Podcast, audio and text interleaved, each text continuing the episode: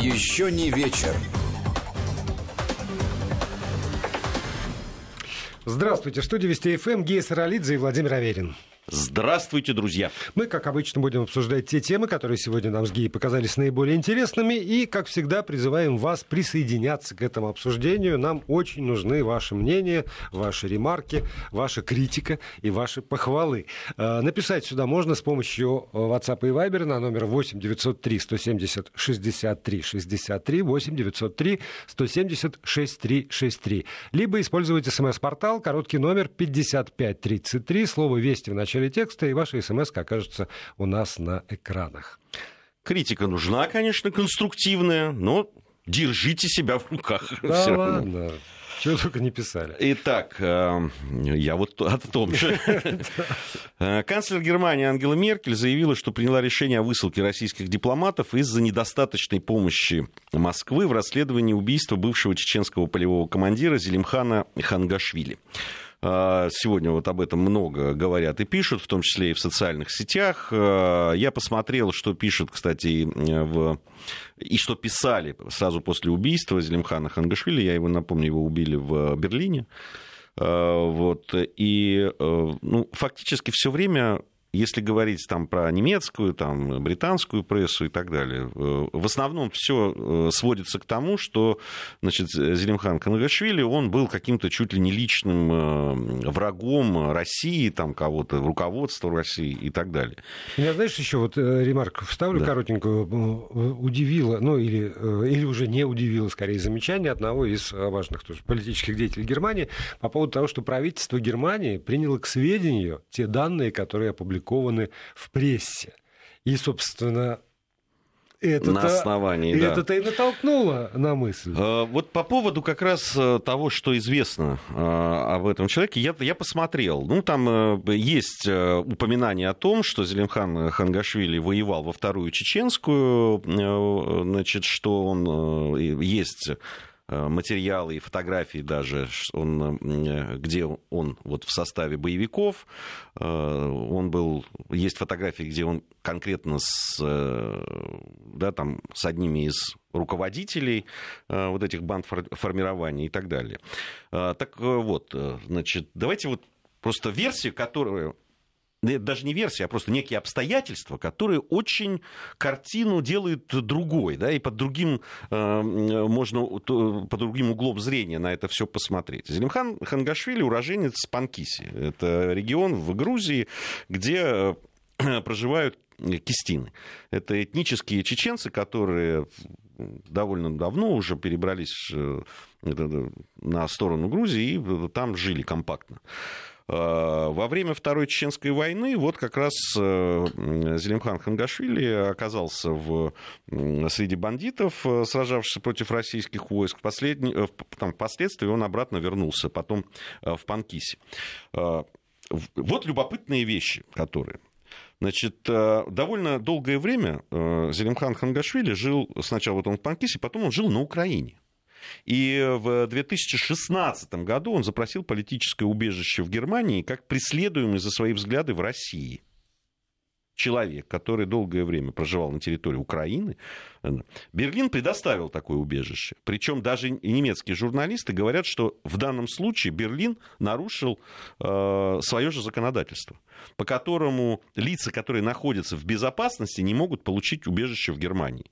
Хангашвили, который в это время жил на Украине, по немецкому там, этому представлению. представлению, там ему ничего не должно было. Он в Одессе жил, насколько я знаю. Ничего не угрожает. Тем не менее, Берлин пошел вот на это прямое нарушение. В Германии ему был присвоен статус.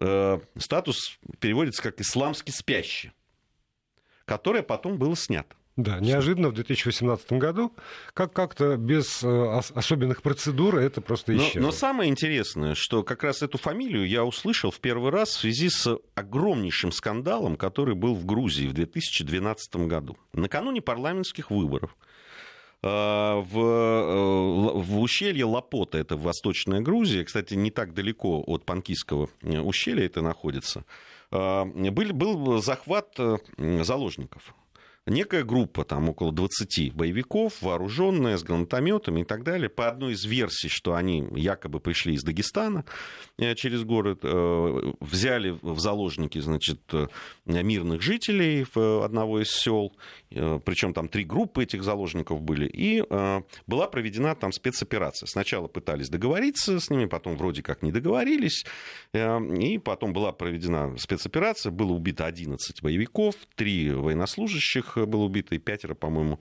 ранены.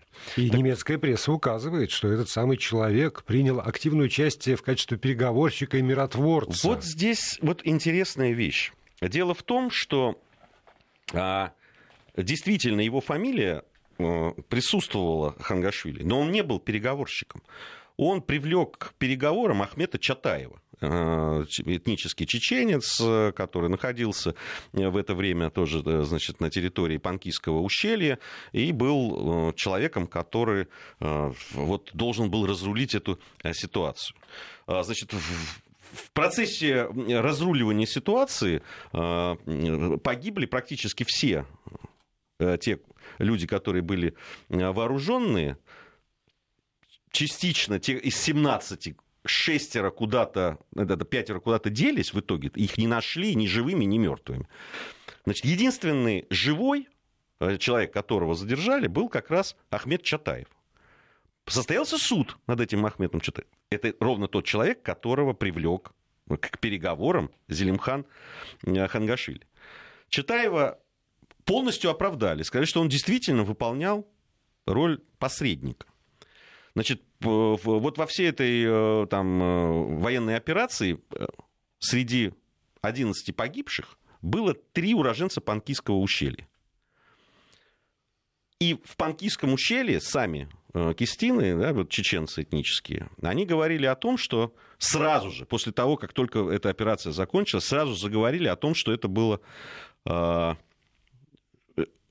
провокация. Зачем? Объясняю это период, когда готовились парламентские выборы в Грузии 2012 года. Парламентские выборы, которые были судьбоносными, потому что э, парламент становился главной да, там, э, у, у, у, главным управленцем в стране, то есть парламентская республика. Э, да, и Саакашвили собирался занять И Саакашвили место. совершенно верно собирался. Все пошло не так, как планировал Саакашвили. Вышел на авансцену Иванишвили, разразился тюремный так называемый скандал. Э, рейтинг партии Саакашвили грохнулся, и вот на этом фоне нужно было нечто такое, что э, да, там, должно было как-то переломить эту ситуацию. Ну, так, во всяком случае, мы считали многие в Грузии. Э, значит, что-то пошло не так. В итоге Читаев оказался жив. В Панкийском ущелье все были уверены и потом уже на самом деле и э, в, Грузии, да, там э, э, утверждалось уже после выборов, там расследования были, в том числе и журналистские, многочисленные, о том, что события в ущелье Лапота были организованы при участии Министерства обороны Грузии. И те люди, которые погибли со стороны спецназа, было точно значит, выяснено, что они занимались подготовкой в свое время а, значит, в лагерях чеченских боевиков. То есть, в принципе, там свои со своими встретились, чтобы понимать. Значит, э, э, всю неблаговидную э, роль Хангашвили во всей этой истории в Панкийском ущелье тоже знали. У тех, кто погиб да, со стороны Кистинов, вот эти три человека, которые были, у них там остались родственники, которые во многом из, что произошло, винили грузинские спецслужбы, ну и Хангашвили, который, а, которого очень часто видели в антитеррористическом центре в Грузии. Это, самые, это сами кистинцы говорили в Панкийском, которые живут в Панкийском ущелье. А, тут еще одна интересная история. А, дело в том, что сразу же вот после этих событий и после того, как Ахмета Читаева оправдали в грузинском суде, стало известно, что на территории Турции должен был состояться шариатский суд. По этому котором, поводу? По этому поводу, по поводу событий в Лапоте в котором Читаев должен был принять участие. Ну, здесь уже я у меня нет так, информации, ну, состоялся он, что было и так далее.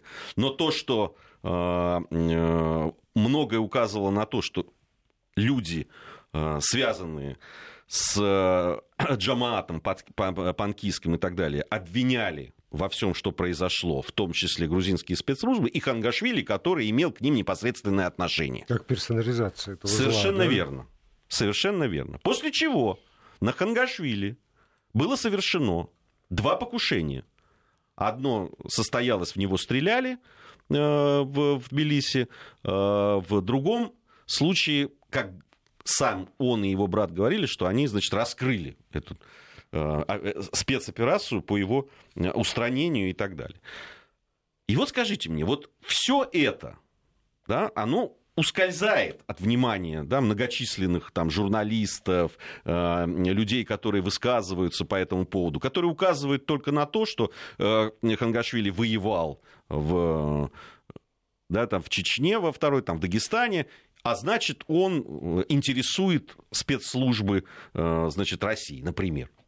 И совершенно не рассматриваются. Здесь сразу несколько версий.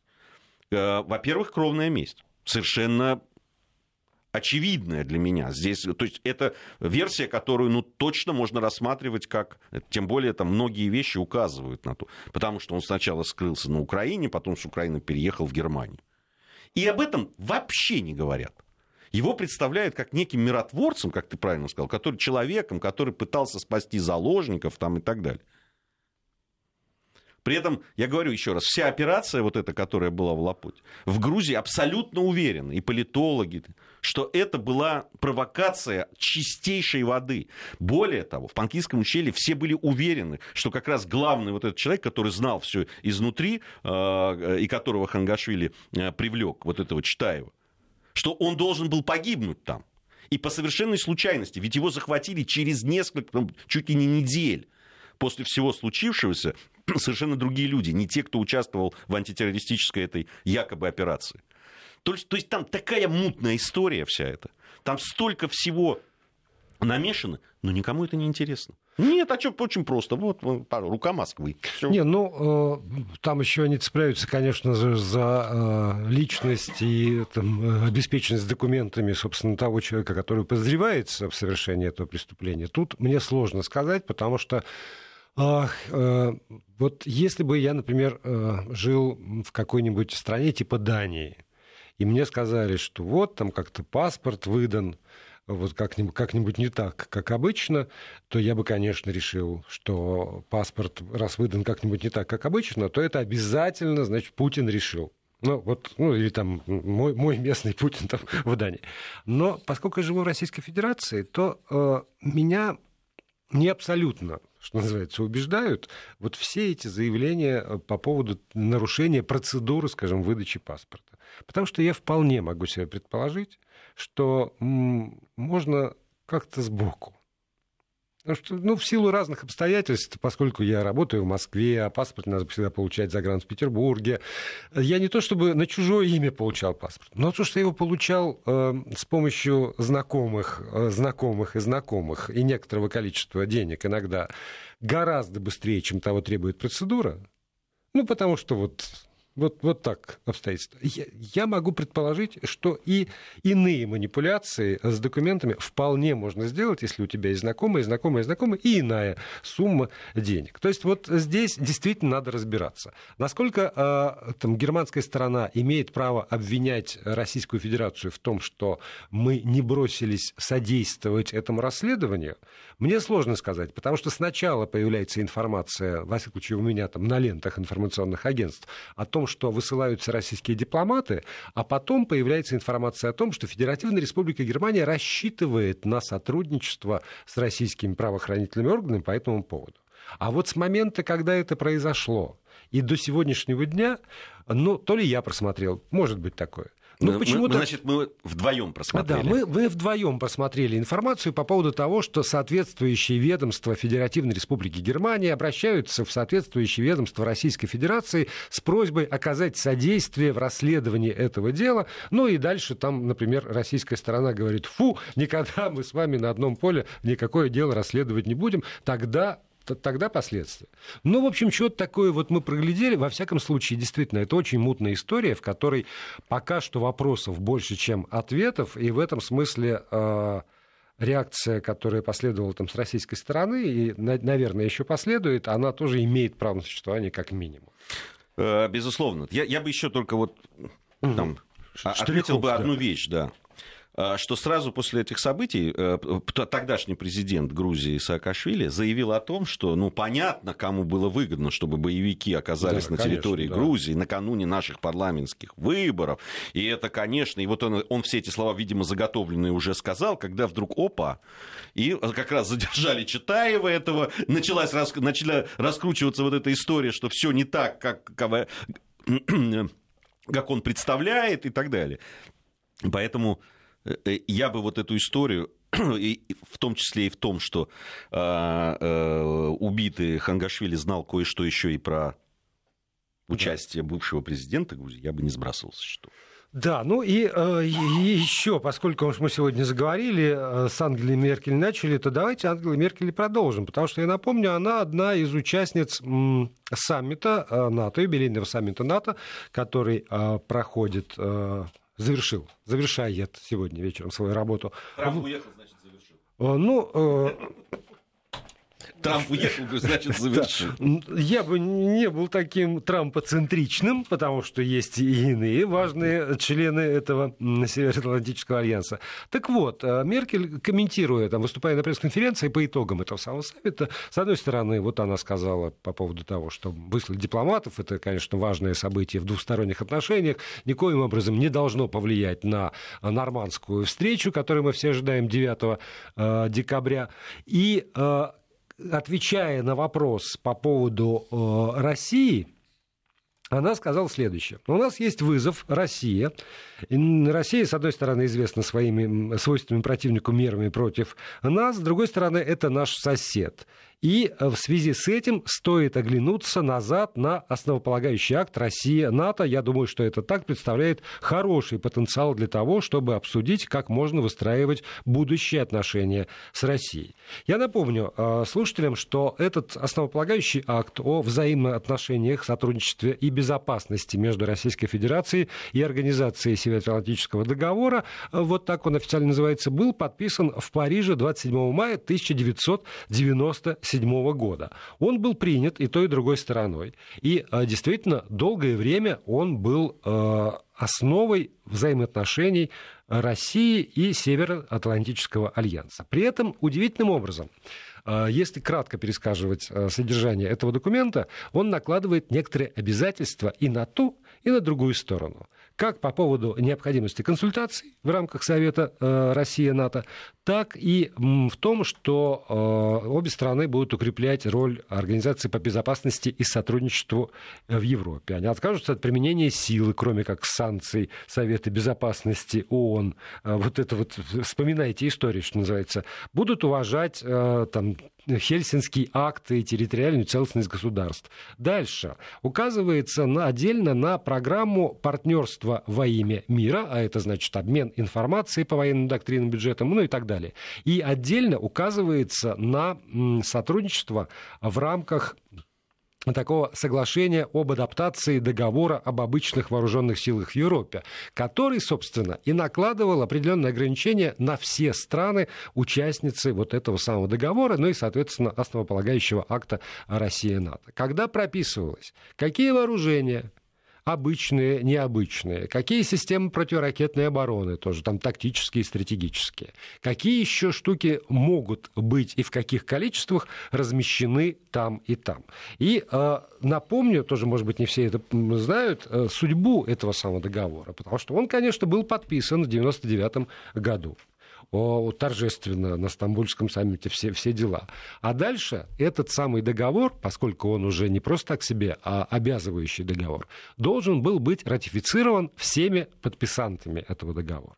Так вот, подписа... ратифицировали этот договор э, тогда Российская Федерация, Казахстан, Украина и... Ну, в общем, ни одна из стран-участниц НАТО этот договор так и не ратифицировала. Надо же. Удивительным образом. О, да.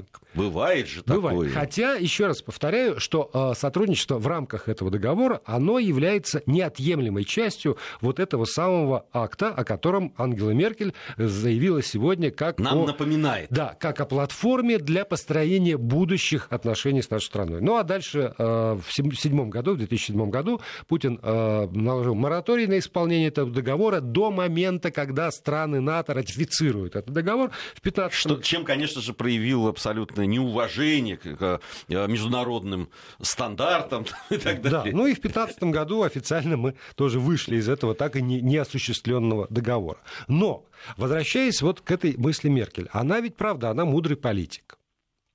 И э, просто так там слово не слетает с уст Ангелы Меркель, насколько мы имеем возможность следить за э, ней на протяжении последних десятилетий. Не побоюсь этого слова, когда она возглавляет Федеративную Республику Германию.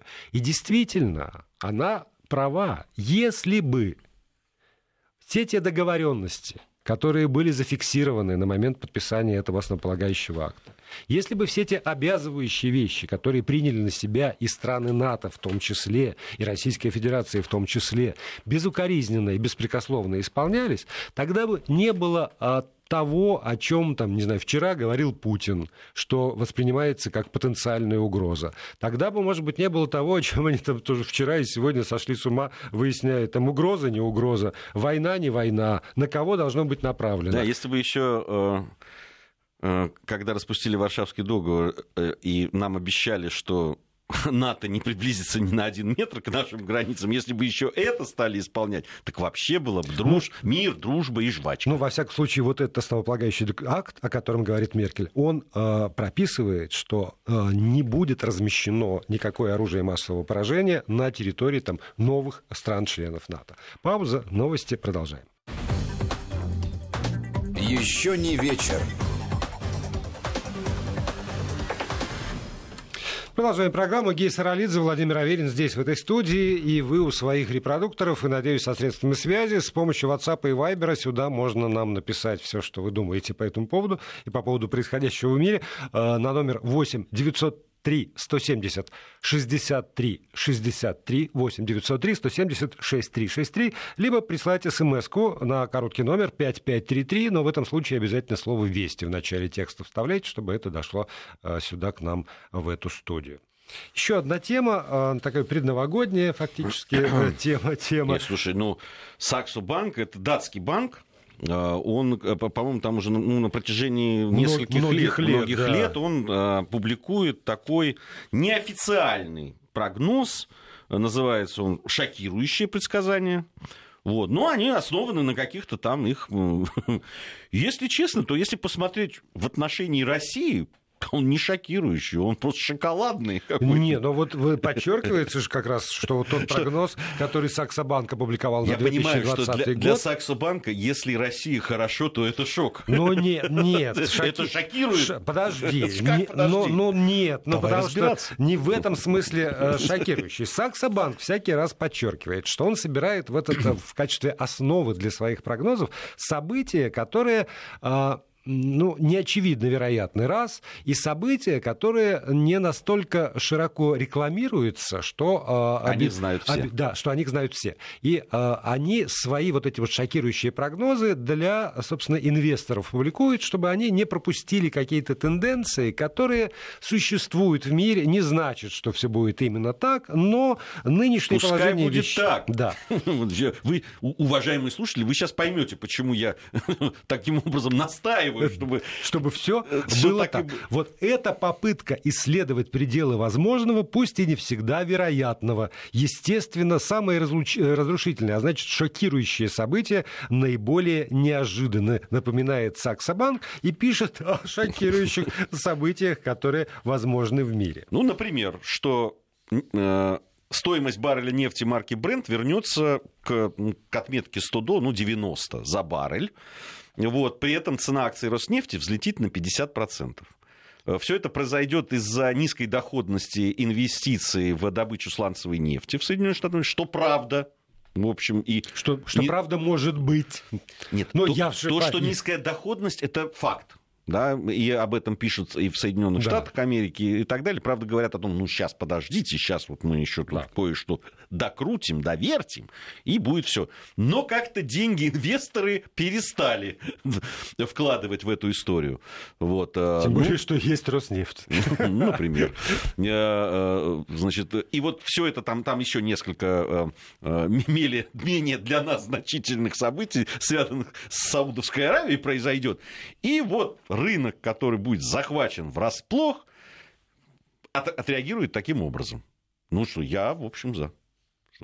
Пускай нам что, плохо разве? Отлично. Нам, нам-то, может, и да, и неплохо. Более того, а, если уж мы начали с, с прогнозов относительно России, меня еще чрезвычайно порадовало, что вот вся, а, вся эта байда про зеленую энергетику, про то, что значит, защита окружающей среды выйдет вперед, я неоднократно слышал от самых разных экспертов на протяжении многих лет, и в этой студии в том числе, что вот тогда-то будет и кирдык.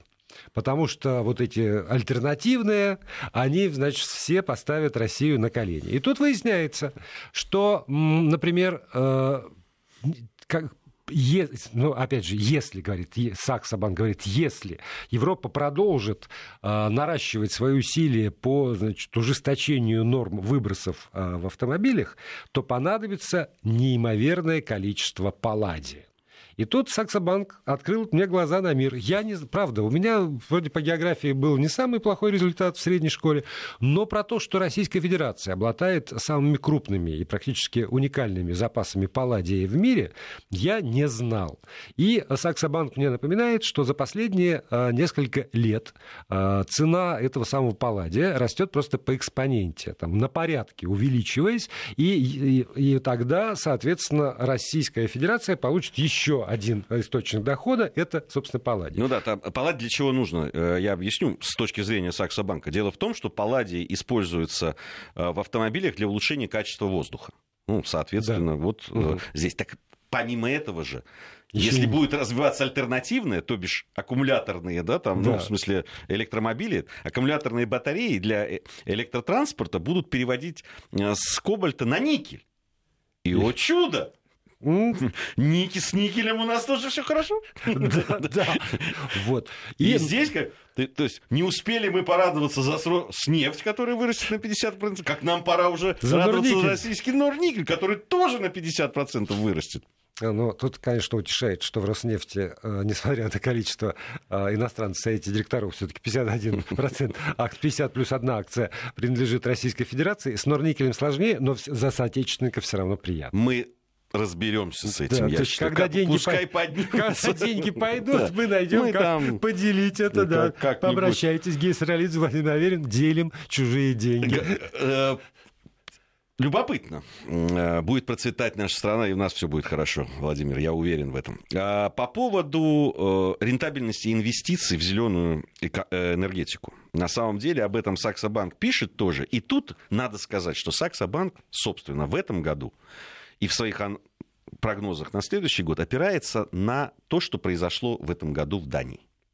Дело в том, что в Дании в этом году, ну, и, по-моему, уже там полтора года, не- э, очень серьезно, в разы просто, ну, хорошо, не в разы, но очень серьезно выросло а, потребление угля. Самого неэкологичного, между нами говоря, Что с ним делают? они, энергия, это теплоэлектроцентрали. Они просто... Дело в том, что ветряки, которые, как они надеялись, будут обеспечивать им... В этом году нету ветра.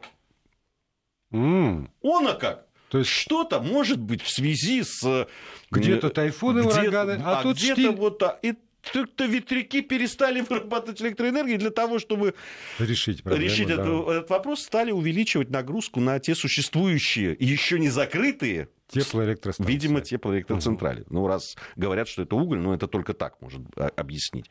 И вот это их заставило сказать, что вот как-то вот эти инвестиции не очень рентабельны в мировую зеленую энергетику. Более того, э, среди всех этих пунктов, которые публиковал э, Саксобанк, у меня есть два любимых, если честно.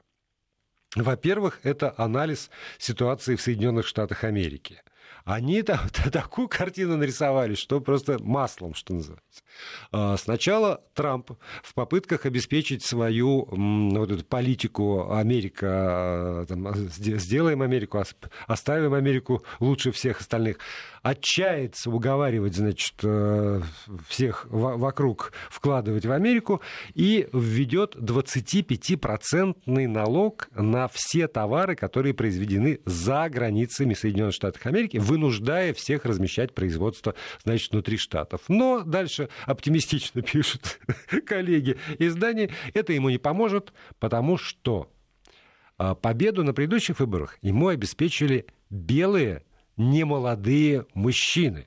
Ну, как... вообще люди там. Там не только мужчины. Они пишут... А но они пишут белые, пожилые белые избиратели. Избиратели. Ну, тут в, в, в разных, видимо, вариантах переводов, да. Ну, вот как-то так, видим, да.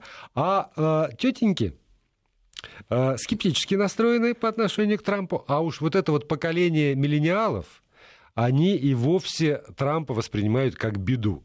И поскольку все равно они становятся глав, главным избирателем... Одна проблема, только извини, что да. перебиваю. Они на выборы не очень ходят. Вот эти вот. Но, видимо, если их все-таки... А там... тут их мобилизует, мобилизует уже. Если он введет этот самый 25% налог, миллениалы уже не выдержат, оторвут себя от э, своих э, игровых приставок и пойдут и проголосуют. И, в общем, Трампу кирдык, говорит Саксобанк. Тут я не могу с ним согласиться, потому что я уже вчера говорил, что я сроднился с этим человеком, мне будет жалко с ним расставаться. То есть не то, что ты не можешь согласиться, ты не можешь с этим смириться. Смириться, да, внутренне. Как же так? Этот сериал под названием «Трамп», «Миланья», там что там, э, зятья какие-то, дети, которые влияют на политику, я не смогу. И еще один пункт, который, правда, меня совершенно потряс. Я, правда, вычитал его исключительно на, на э, украинском сайте. Наши почему-то про это не пишут. Не знаю почему. Может быть, это связано с большой политикой. Я ничего не понимаю, поэтому сейчас вот правду матку-то все в эфире скажу. Буквально так звучит. Наступит третья зима искусственного интеллекта. Потому что, как посчитали э, в Саксобанке, ну, тоже все эти попытки э, научить искусственный интеллект уму-разуму, а, а главное, получить прибыль от использования искусственного интеллекта за последние несколько лет не дали ожидаемых результатов. И все те огромные там, миллиардные инвестиции, которые пошли в стартапы и во все то, что связано с искусственным интеллектом, теперь приостановились, потому что инвесторы э, утратили интерес деньги вкладываются, обратно ничего не приносят. И поэтому Саксо Банк говорит о том, что э, сами технологии, э, прогресс этих технологий замедляется, инвестиции обнуляются, и, наконец, э, искусственный интеллект не то чтобы... Э, уйдет совсем. Но, во всяком случае, он уйдет вот с тех передовых позиций, когда последние там много лет говорили, ах, вот искусственный интеллект, искусственный интеллект, искусственный интеллект. Нет, естественный интеллект будет востребован гораздо степени. Не может быть! Я тебе уверяю. Я, я... А где же его возьмут? Где же его возьмут естественный интеллект к этому моменту уже? Есралидзе Владимир Аверин, обращайтесь. Мы делим чужие деньги. Что ты меня вынуждаешь? Вот где? Вот тут, вот буквально. Где, вот, где-то здесь, рядом. Бороду сбрить можно у Мищи, куда девать. Это буквально вот про 2020 а, год. Э, на этом Саксобанк не остановился. Нет, это просто... Всех знаешь, я вообще переживаю за этих прекрасных людей. Как бы их туда... Ладно, там на сайт «Миротворец». Как бы их в какие-то э, агенты Кремля не записали где-нибудь там на Западе. Но э, дело в том, что, например, они написали о том, что... Ну, предположили, что э, Венгрия может выйти из ЕС Раньше, чем Великобритания.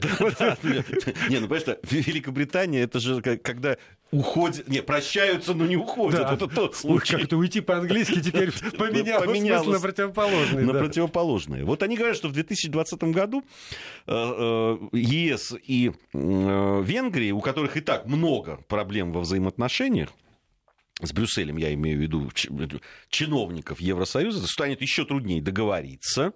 Орбан начнет руководитель Венгрии, начнет открыто говорить о кровном братстве с Турцией, Почему-то о кровном братстве он начнет говорить.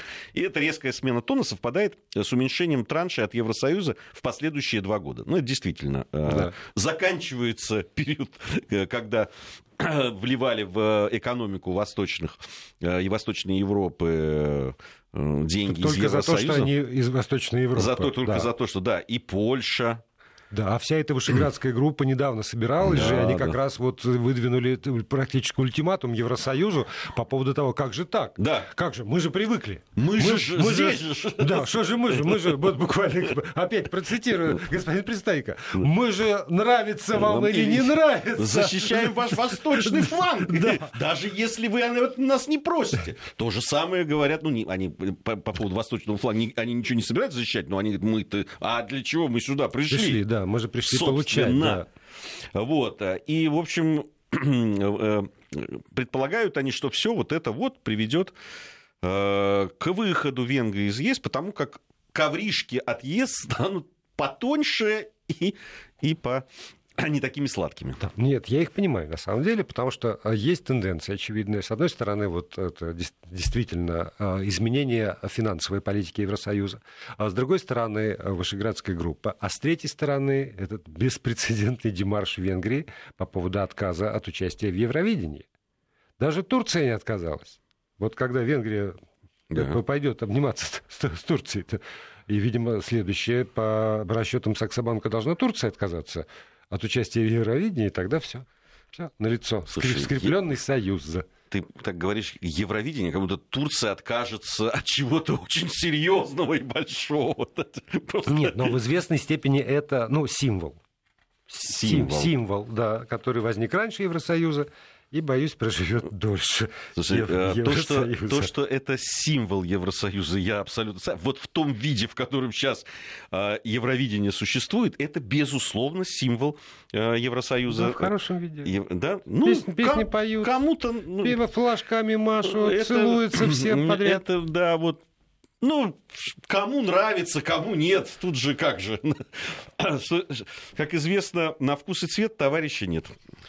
Кому Да. арбуз, кому свиной хрящик. Что там, 4 минуты, да? Успеем еще тогда. Успеем, потому что вот даже успеем завести а, голосование. Даже не успеем, ну, неважно. А, Федеральная антимонопольная служба озаботилась а, нашими с вами представлениями о прекрасном и выяснила, что производители шоколада Линдт это швей- швейцарский шоколад, а также стиральных порошков и капсул для, стилки- для стирки Персил и Ариэль а, делают разный э, состав продукта для э, Евросоюза и, например, для России. Да. Они распробовали Я давно об этом говорил. шоколад Линд и выяснили, что каких-то органических кислот, там содержание в 12-14 органических кислот отличается э, на 10-15% или, или больше от того, что здесь, а также, что э, дозировка, которую рекомендуют производители стиральных порошков для стирки в Германии и в России, отличается в полтора-два раза. У нас написано там типа полтора колпачка, а немцам не-не-не, только половинку. Значит, значит, в составе что-то и составы, и составы различаются. Я абсолютно, я не провел ни одной э, такой экспертизы глубокой, но я пользовался таким и таким. Ну, то есть тот, который продается Мгм. здесь и который продается там. И скажу, просто по наблюдениям, что действительно, не знаю уж по каким причинам, но там э, то, что они там своим продают, стирает Так- чище, Такое-то. да, зубы чистит белее, М. да, да. И вообще многое, так сказать, Я, я не, не, не, про- не, не проверял. разбавляют. Это, это вопрос к, к нашей аудитории. А, а вы сверяли, вот ФАС сверил, ГИА сверил, вы сверяли когда-нибудь качество продукта, купленного там, для- произведенного для них, и э, купленного здесь, произведенного, как выясняется, здесь же, для нас же? Я пробовал, извините, мазь от радикулита. Купленную здесь, Так. здесь у нас. И вот я мазал, мазал, мазал. А мазал. радикулиту Ну, не то, наоборот, что- давай не- еще, говорит Не то, чтобы радикулит. ну, в общем, как-то не то, чтобы даже радикулит, но что-то там у меня щелкало, Да. тянуло и болело. И вот как мертвым припарком. Так. И, а мне надо было ехать. Вот, ну, не отменять же поездку из-за того, что ножку приволакиваешь. Я приволок эту ножку к своим друзьям туда. Они говорят, что ты мучаешься? Пойдем в аптеку, сейчас купим тебе мазилку. Так, да мазал я уже. Я говорю, да, мазал, у меня с собой есть. Да подожди, говорит, и приносит мне точно такую. Вот Так. тюби- два тюбика одинаковых. Заговор. Я И говорил. я мажу из того тюбика, который они принесли. и просто все. То есть нас обманывают. И Да. здесь нас обманывают Да. эти негодяи из Запада. Тигру Понимаешь? не докладывают, докладывают. мясо. Понимаешь? Понимаешь? Стиральный порошок не стирает, зубной Не чистит. не чистит, мазь не мажет. Мазь не мажет. Ну, смажет, но, но без толку.